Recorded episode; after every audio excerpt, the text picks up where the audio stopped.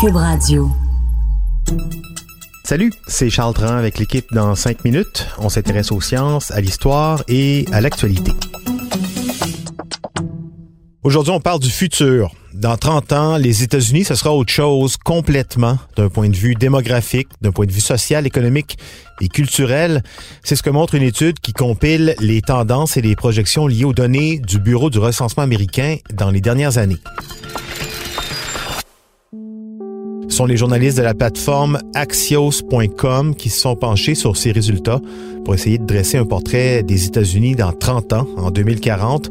On peut lire que les adolescents américains actuels, lorsqu'ils seront dans la trentaine, vivront dans un pays où les Blancs ne seront plus majoritaires qu'il y aura plus de personnes âgées que de jeunes, si on s'en doutait, dans un pays où plus de gens pratiqueront l'islam que le judaïsme.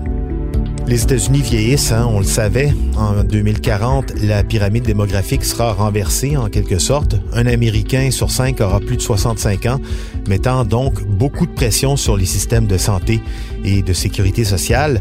L'immigration aura donc un apport crucial à jouer dans l'économie du pays pour supporter le fardeau économique laissé par les boomers, par les gens de la génération X.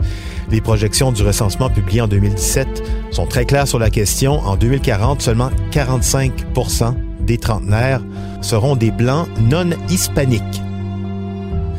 Pourquoi c'est important? Ben, clairement, ça met en évidence ce que les vieux hommes blancs d'Amérique, les évangélistes, les gens qui n'ont pas beaucoup d'éducation, craignaient en plaçant Donald Trump à la présidence du pays, c'est-à-dire la perte de pouvoir qui est indéniable pour cette classe de population-là, irréversible aussi. Ils vont devoir en prendre note. Les États-Unis vont devoir arrêter de se voiler la face sur cette question et rapidement passer à autre chose.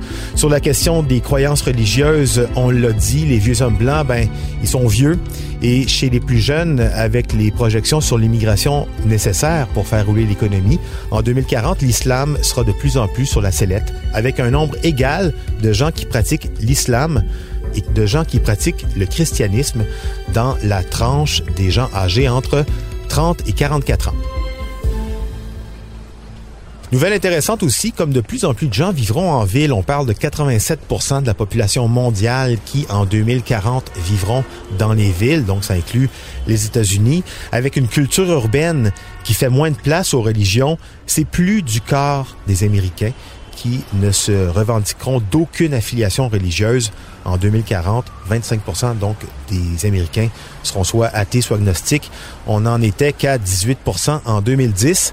Cette urbanisation galopante aussi aura des impacts sur la santé économique, le tissu social du pays. Quand on parle de 87% de la population qui vit en ville, ça veut dire que les villes vont continuer de capter la majeure partie de la richesse et des ressources du pays, ce qui va accroître encore un peu plus le fossé économique, technologique entre la ville et le monde rural qui aura beaucoup de mal à suivre la cadence.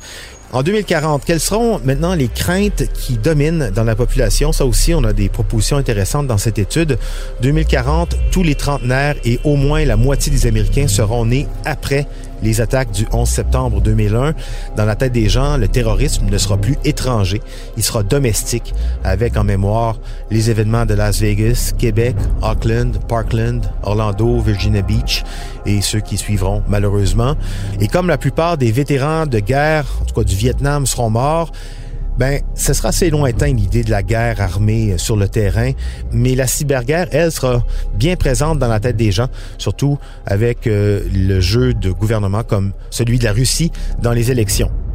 Le climat maintenant, en 2040, le niveau moyen des océans aura augmenté d'au moins 30 cm. L'Arctique aura sans doute fondu en grande partie durant l'été et la température moyenne aura augmenté de 2 degrés Celsius. Rien donc pour rassurer les Américains de ce côté-là. Autre crainte enfin, la technologie avec une estimation de 70% des relations qui débuteront en ligne en 2040, des actions, des comportements humains de plus en plus dépendants de la technologie, de l'intelligence artificielle. Ce sera très difficile de prévoir où tout ça mènera. Malgré tout, les politiciens les organismes de régulation ne seront pas, c'est ce que constatent les journalistes, en mesure de suivre la cadence des géants de l'informatique pour réglementer tout ça. Mais, euh, mais tout n'est pas sombre. Hein. Les prédictions voient aussi du bien. Les Américains, en 2040, plus riches et plus en santé. Oui, sans doute que la Chine et l'Inde auront depuis longtemps dépassé les États-Unis, qui ne seront donc plus la plus grande économie du monde, mais les chiffres de l'OCDE prévoient tout de même qu'en 2040, les Américains auront encore le PIB par habitant le plus élevé. En naissant en 2040 aux États-Unis, les Nations Unies prévoient qu'un enfant pourra vivre en moyenne 83 ans, c'est 50 plus qu'aujourd'hui, sans oublier une courbe d'éducation qui pointe vers le haut. En 2040, on peut espérer des enfants américains plus éduqués que jamais.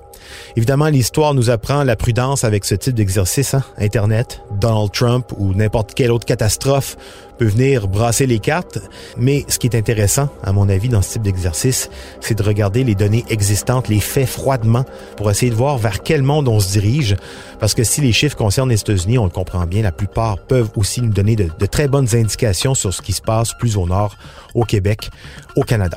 C'était en cinq minutes.